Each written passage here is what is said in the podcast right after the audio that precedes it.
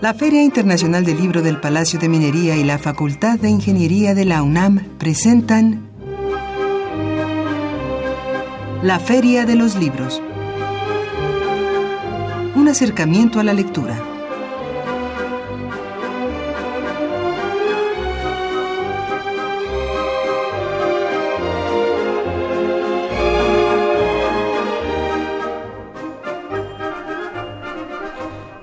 Amigos, ¿cómo están? Muy buenas tardes. Tengan todos ustedes. Sean bienvenidos a una emisión más de la Feria de los Libros. Gracias por iniciar semana. Mi nombre es Elías Franco, los saludo con el gusto de siempre. Los invito a que se quede con nosotros en los próximos minutos. Vamos a iniciar semana con poesía y tendremos a una invitada, eh, a una gran amiga. Ella es Rocío Cerón, ella es poeta. Antes de comentar de qué hablaremos con ella, eh, permítame recordar nuestras vías de comunicación. Llámenos al 55 36 89 89. Envíenos sus sugerencias, sus opiniones, sus comentarios a nuestra cuenta de Twitter en arroba ferialibros. También los invitamos a enviarnos correo electrónico a la de los libros gmail.com.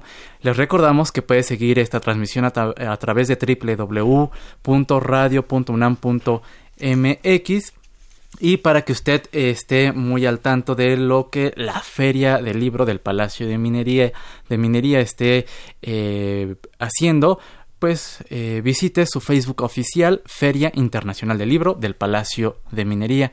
También recordarles que puede usted eh, descargar emisiones anteriores de la Feria de los Libros en www.radiopodcast.unam.mx. Y bueno, pues sí, como ya lo comenté, eh, vamos a charlar con Rocío Cerón. Nos va a presentar, nos presenta este trabajo, este poemario Materia Oscura. Vamos a darle detalles de lo que implica este trabajo, de, em, de todo lo que está realizando Rocío Cerón, más allá de las páginas em, con estos versos. Tenemos nuestra acostumbrada cápsula de novedades editoriales para la semana, así que prepare pluma y papel y no se puede perder nuestra recomendación también de cartelera de actividades en torno al libro y la lectura también para estos próximos días y para llevarse uno de nuestros libros que tenemos de cortesía, comparta con nosotros qué percepción tiene de la poesía y su carácter expansivo, ya sea eh, trascendiendo pues las páginas, eh, la poesía en, la imagen, la poesía con los propios sonidos. Eh, por Twitter, las personas que compartan su comentario al respecto podrá llevarse un ejemplar precisamente de este poemario Materia Oscura, cortesía de Parentalia Ediciones y de nuestra invitada Rocío Cerón, tenemos un ejemplar del título El ocaso del neoconservadurismo de Jorge Velázquez Delgado, cortesía de Ediciones Delirio, y por teléfono tenemos eh, un ejemplar de Familia y Escuela, estudio sobre la adaptación familiar a la discapacidad de un hijo. Esto es de la autoría de Patricia Barrientos Mendoza, cortesía de Newton, edición y tecnología educativa. Les recuerdo 55 36 89 89 o bien nuestra cuenta de Twitter es arroba feria libros.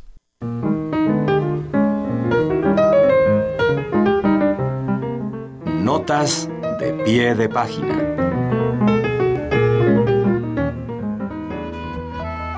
Editorial Sexto Piso presenta Los Caídos, de Carlos Manuel Álvarez. Ambientada en la Cuba contemporánea, la novela narra los infortunios de una familia luego de que Mariana, madre y pilar parental, fuera diagnosticada con una enfermedad que la obligaría a permanecer en casa en compañía de los recuerdos de un pasado que se escapa poco a poco. Diego, hijo menor de la familia, es víctima de un resentimiento contra la mentira política, económica y social de su época, la misma que resulta ser la verdad de Armando, su padre. María, la hija mayor, fastidiada por las condiciones en las que vive, decide hacerse de un trabajo como camarera en el hotel donde trabaja su padre. Los Caídos es el retrato de una sociedad a través del microcosmos familiar que visibiliza las congruencias y contradicciones de la era después de Fidel.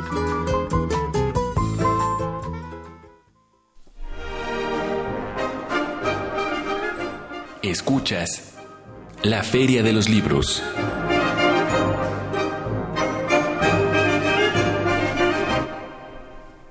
Polvo y destino, huesos para contar la historia. contacto o punto descendente a estratos, pliegues donde el lenguaje prehistórico del barro formula tácticas de guerra, nimbos, habitación giratoria, lecho multicolor, águilas, dos en vuelo a contracorriente, libro de las horas transeúntes del aire, vendajes a altura desconocida que aún gotean sangre, fuego y palabras, acantilado cadmio, latitud de tierra donde el lodo, la maleza, la gota que apenas se precipita, apaciguan el esfuerzo sordo de la vida. Ella es Rocío Cerón, eh, poeta, ensayista y editora.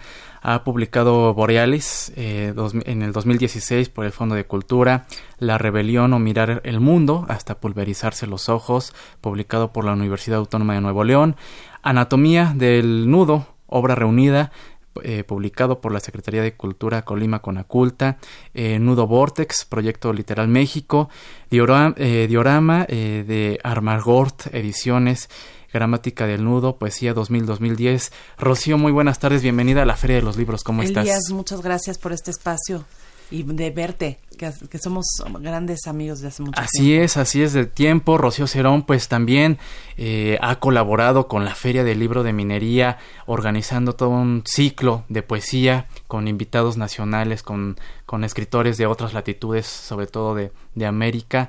Y bueno, pues nos presentas Materia Oscura que pertenece, Rocío, a un proyecto, a una trilogía, ¿no es así? Sí. El, el, la idea de materia oscura es parte de una, de una, de una, digamos, de un proyecto mayor que se llama Materialidades Inmateriales. Sí. Materia oscura es parte de Observante. Todo este año he estado trabajando la idea de la observación. Hice una residencia de nueve meses en la Casa Barragán, que cerré hace una semana. Sí. Eh, donde hice una serie de poemas y al mismo tiempo en esta idea de lo que se observa y del espectro que hay, eh, digamos, entre lo que pasa entre tu mirada y la mía, claro. este espectro ¿no? de luz, me parecía que tenía que ver también con esta idea de la materia oscura que no se ve, pero se siente gravitatoriamente, ¿no? de manera gravitacional, porque está en los confines del universo. Y finalmente hay algo que sucede con esta materia, que también está, por ejemplo, en los cuadros de Mark Rothko, y por eso tiene un epígrafe de él. Así es, ¿no? inicias con ese epígrafe. Exactamente, sobre la, lo que se expande y lo que, y lo que se va también introyectando en el espacio del pensamiento, de la creación y obviamente el ejercicio de lo poético. ¿Y cuál es la materia oscura que Rocío Cerón eh, nos, nos, nos plasma a través de estas, de estas páginas? Bueno, pues primero comentarte que Materia Oscura forma parte de la colección de ediciones Parentalia. Sí. Parentalia es un proyecto de Miguel Ángel de la Calleja que nos pide a los autores, tiene autores que van desde, pienso en Alberto Ruiz Sánchez, eh, Coral Bracho, en fin, Fabio Morábito, 20 poemas. ¿no? Uh -huh. Entonces son solo 20 poemas, una serie de 20 poemas para estas, estos plaquettes, ¿no? Y eh, yo estaba trabajando la idea del, de la observante y me parecía que justo estas cosas que se nos van de pronto como, como el polvo, ¿no? Como la, las pequeñas pelusas que quedan en flotación, estas pequeñas residuales, ¿no? Eh, de pronto se nos olvida que tienen una gravitación, que tienen un roce y una fricción también con la mirada, con el cuerpo, con incluso Sí. con las emociones. Y los 20 poemas hablan sobre eso, ¿no? Sobre lo minúsculo, sobre el cuerpo, sobre apenas un trazo, ¿no? Que puede ser desde un dibujo y lo que significa ese trazo, que puede ser, insisto, un dibujo, un objeto, un resto de Claro. algo o el mínimo gesto de tu mano. Claro. El, el lenguaje tiene materialidad. Por ahí eh, eh, leía algo de lo que tú comentabas. ¿Cuál es esta, eh, esta materialidad? Trasciende, ¿no, Rocío? Y eh, tú estás muy eh, inmersa en todo este, en toda esta exploración más allá de, del papel y de las letras. ¿Cómo, cómo nos damos cuenta o cómo llegamos a, a esta otra o, o- o a esta materialidad del lenguaje? Bueno, yo creo que el, el lenguaje tiene ya una materialidad absoluta, está todo el tiempo como conformándose y estructurándose y aunque pensemos que es inmaterial y que queda solamente como en el aire, Claro. ¿no? Las palabras, en realidad no, siempre está constituyéndose y está cambiando y es profundamente orgánico. De tal manera que lo que hago yo, por ejemplo, en la poesía expandida o en estas piezas transdisciplinares en colaboración con otros artistas, en realidad es como si le dieras un diapasón. Tomo el poema como si fuera una partitura, ¿no? Como si fuera una partitura y yo fuera parte de, de esa interpretación, o sea, la voz que le doy al poema forma parte de una interpretación y de una expansión de, de- del, del texto, del lenguaje, hacia otras materialidades que puede ser una materialidad sónica, una materialidad visual, una Sí. materialidad plástica, en fin, así como en, en esta idea también de hacer que el poema se convierta en una entidad transdisciplinar. Y Materia Oscura, Rocío, em, ¿es, la, ¿es la culminación de esta trilogía o es, eh, Es el es el inicio. Es el inicio, justamente. Todo esto forma parte del, de- del proyecto a tres años que yo presenté en el Sistema Nacional de Creadores de. Arte del FONCA, eh, el cual tengo ahorita. Entonces, este es el primer año de trabajo, que es la observante. El próximo año es la idea sobre la escucha. Entonces, ya me tendrás también aquí Claro. con, po- con poemas Con sonoros, ¿no? Que ya empecé un poco a hacerlos porque voy a tener una pieza que se llama Campo de Irrupciones para el Congreso de Beckett, que va a ser el 10 de noviembre aquí, viene a hacerse. Pero en el Inter, la realidad es que he trabajado muchísimo este año, pero en el Inter, materia oscura se convierte en una materia también donde, por ejemplo, mañana vamos a estar en la FESA Catlán Sí. presentando esta plaquette y dos más, una de Julia Santibáñez y otra de Leticia Luna, eh, con los alumnos en la FESA Catlán en la mañana. Y el 25, el jueves 25 de esta misma semana, vamos a estar presentando, eh, vamos a estar presentando la, la, la pieza Sí. en colaboración con dos artistas, Rubén Gil en la parte visual y Katia Tobar en la parte sonora, que ella viene de Morelia y Rubén viene de, de Pachuca. Entonces también esta materia oscura es esta expansión, Claro. ¿no? Incluso cartográfica, geográfica. ¿Cómo es este eh, involucramiento, este trabajo con estos otros artistas que eh, finalmente van a presentar esta materia oscura, Rocío? Bueno, pues eh, eso es justamente lo interesante. ¿Qué pasa cuando tú tienes una serie de cuerpos.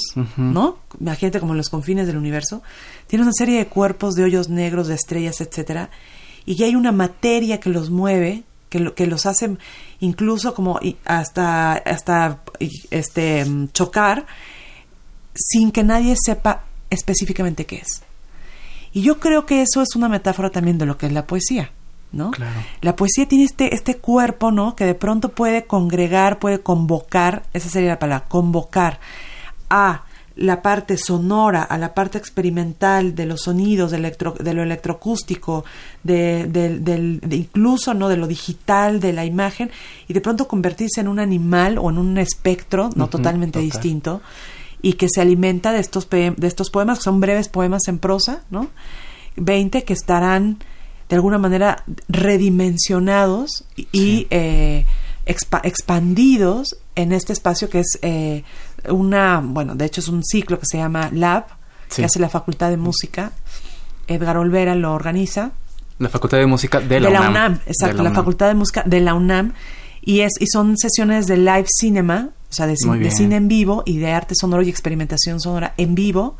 Y la mayoría trabaja con eso, pero no trabaja con voz, ¿no? Entonces, Claro. En este caso va a ser poesía, voz, arte sonoro, cine en vivo y eh, pues ya va a ser una materia oscura única, única, solamente presentada. ahí. Claro. En este proceso de observar, de observar eh, y, y presentarnos materia oscura, además de este marco, eh, ¿qué más tú percibiste en este trabajo, Rocío, eh, y, que, y que te llevó a plasmarlo aquí en estas páginas? Creo que también hay algo sobre la infancia, ¿no? Hay, hay una, hay, hay una parte, una línea, digamos, de cuando tú te preguntas o ves por primera vez ciertas cosas a- a- en la infancia y se te abren como estos campos infinitos donde no sabes a dónde te van a llevar, ¿no? Que son los campos infinitos del conocimiento. Sí, Yo creo que, le- que la verdadera libertad es el conocimiento. La verdadera libertad es, el as- es la curiosidad, el asombro y ese conocimiento que te da haberte asombrarte, eh, haberte asombrado de ver cosas que tú no sabías que eran y que las conoces y, e ir adquiriendo esa experiencia, porque Sí. finalmente la poesía expandida y estos trabajos transdisciplinares lo que hace son también generar experiencias para el lectoespectador. claro. lectoespectador Lectoespectador. escucha, ¿no? Eh, y, y abrirle el cuerpo también, ¿no? Abrirle los sentidos. O sea, el poema ya es una entidad multiperceptual que tiene ahí coloratura, plasticidad, sonido, etcétera. Y lo que tú vas a escuchar en, en la sesión, por ejemplo, del jueves 25, Sí. que es a las 7 de la noche, es básicamente un viaje. Creo que la poesía y la música o las sonoridades y la imagen lo que hacen en estas en estas proyecciones, en estas generaciones interdisciplinares, es que, que, tú como lector, escucha, espectador, viajes. Claro. Estamos charlando con Rocío Cerón a propósito de esta primera entrega de la trilogía. Eh, estamos hablando sobre materia oscura. Y bueno, eh, vamos a eh, escuchar un poco de música y regresamos con más. Vamos a comentar. Ya tenemos aquí algunas llamadas y por supuesto sus comentarios vía Twitter. vamos a música y regresamos.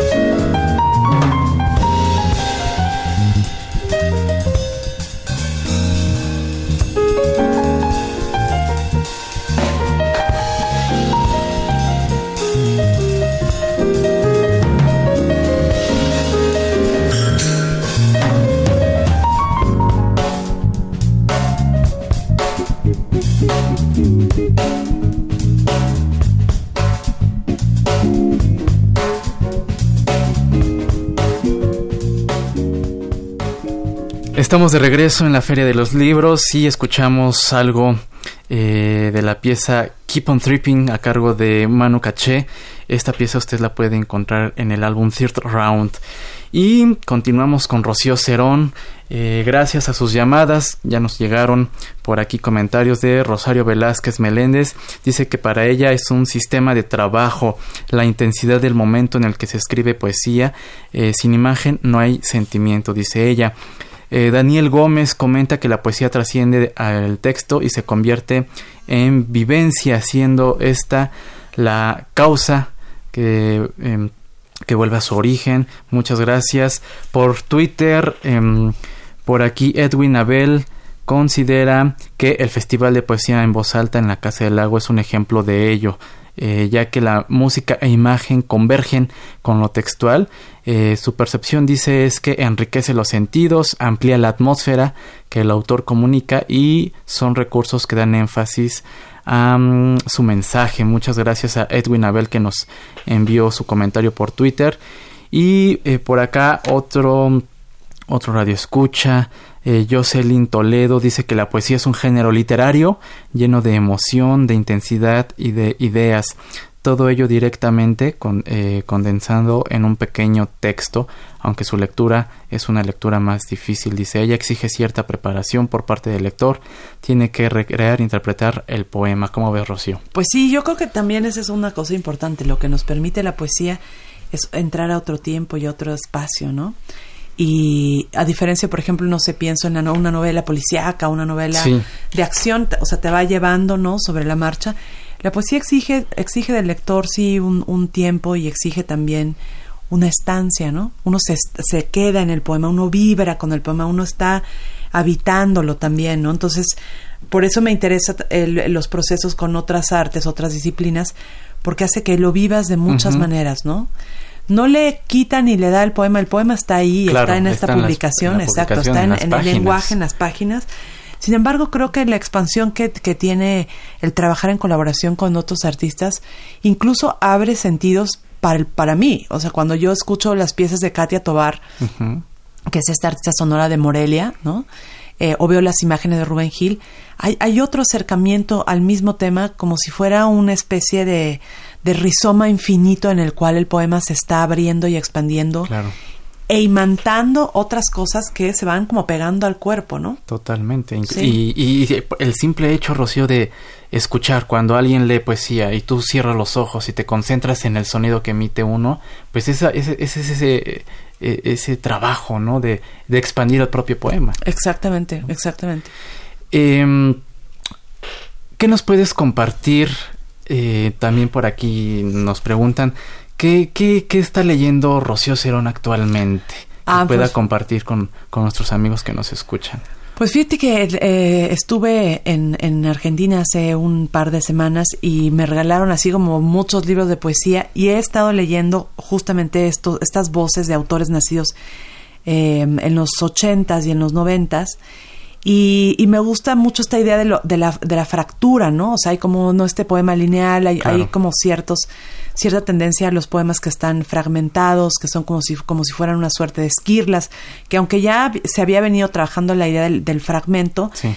en este proceso aleatorio muy cercano, que insisto, ya se ha trabajado, pero, pero de otra manera, quizá con otra frescura, como lo que pasa en las novelas de David Markson, eh, se, se trata de, de ir justo recopilando en algunas de estas piezas, como de estos libros, eh, estas voces también de la calle, ¿no? O sea, de lo social, de lo social Sí. en conjunto con cosas muy biográficas o muy íntimas. Normalmente leo mucha poesía, ¿no? Eh, he estado leyendo cosas de Silvana Francetti, que es una poeta argentina, eh, que se las recomiendo mucho. También co- cosas sobre de, de, de Washington Cucurto, ¿no? Que acaba de lanzar un par de Recién libros lanzó, de poemas, sí. que es, una, es un poeta argentino. Y de mexicanos también, creo que el- si, si uno lee la generación de autores nacidos en los 70s, 80s, se verá cómo está como muy en ebullición mu- un, tipo, un tipo de, bueno, más bien muchas, muchas poéticas, de- una diversidad Claro. de voces, ¿no? Que lo mismo están también en la ciencia, bueno, materia oscura tiene que ver con, también con la ciencia, pero lo mismo eh, que, que con la con las cosas muy prácticas, ¿no? Sí. Las cosas muy cotidianas. Pienso en Diana Garza Islas, que es de Monterrey, o Luis Eduardo García, que es de Guadalajara, ¿no?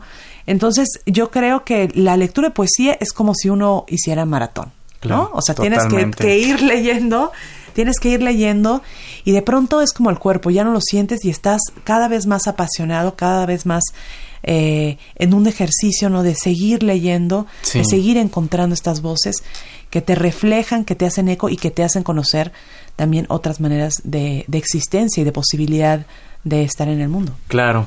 Eh, nos llega otro comentario por Twitter. eh, Roberto Pantaleón eh, dice que sin poesía no hay ciudades. A él le gustan los poemas en bardas, son la rebelión pura, comenta. Y también eh, Josefina Cruz, agradecemos su mensaje vía telefónica. Dice, si tiene carácter expansivo, pues también le encontramos en otros ámbitos de la cultura, dice ella, Josefina Cruz. Claro, en el cine, En el por cine. ejemplo, o, en- o, por ejemplo, este cine expandido, ¿no? Claro. que tiene música en vivo y tiene... Hay muchísimas formas de, de ampliar o amplificar, digamos, una pieza. Eh, Pensemos en, en, la, en lo expandido, ¿no? En, en amplificado esto que pones tú, Sí, sí, sí. que no es tercera dimensión, sino que pones eh, em, tu celular y estás viendo una pieza y te lleva como otro tipo de información, ¿no? Claro. Entonces, hay muchas formas de, de experimentar. Rocío, pues el tiempo se nos está terminando. Recuérdanos estas actividades que vas a tener eh, en esta semana a propósito pues de este proyecto en el que pues está involucrado Materia Oscura. Mira, Materia Oscura se presenta mañana en el- la FES Zacatlán. Muy bien. Esto va a ser a las 11 de la mañana. Y el 25, abierto a todo público, Lab 89, esto, este ciclo de Live Cinema y Arte Sonoro que organiza la Facultad de Arte y Diseño y que se lleva a cabo en la Sala de Audiovisuales de la Facultad de Música de la UNAM, allí en Chicontecatl, número 126, en la Colonia del Carmen, Coyoacán.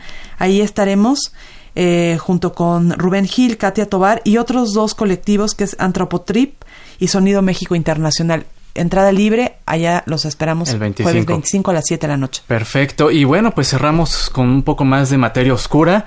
Así cerramos esta charla, Rocío. Entran, salen celestes erizos galopantes de hartazgo, ondulaciones y magma gravitación.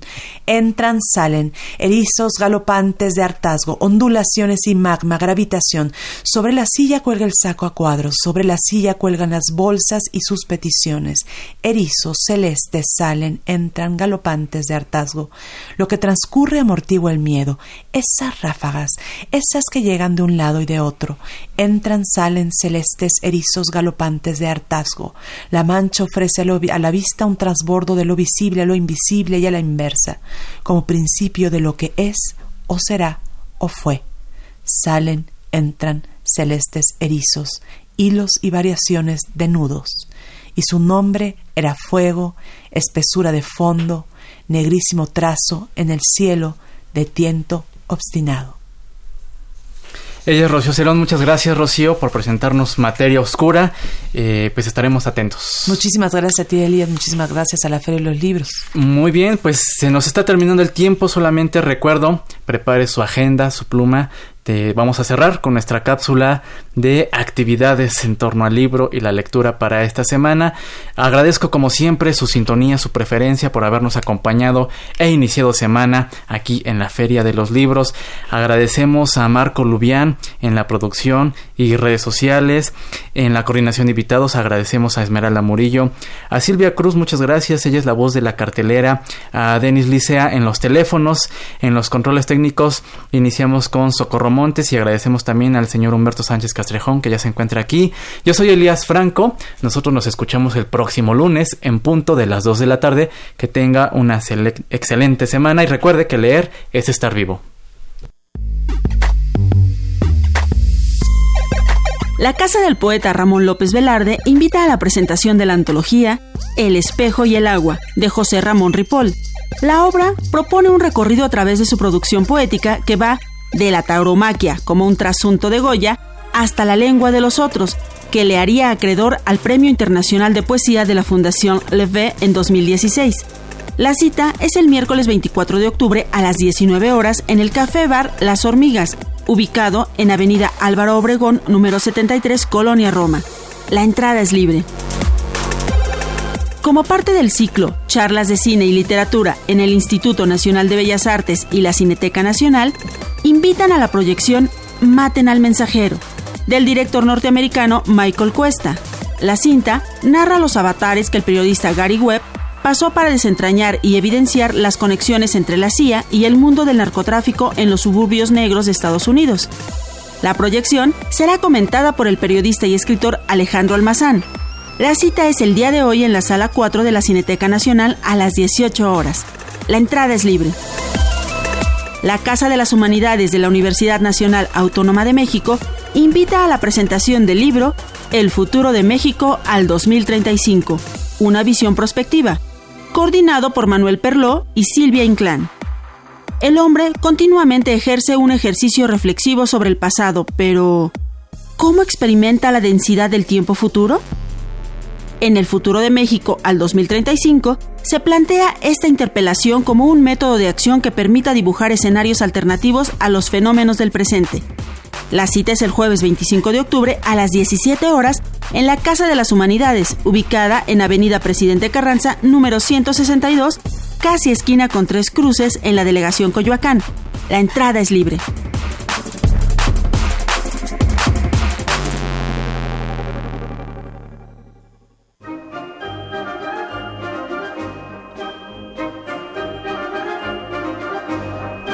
La Feria de los Libros. Un programa de la Feria Internacional del Libro del Palacio de Minería que organiza la Facultad de Ingeniería en coproducción con Radio UNAM. Idea original Fernando Macotela.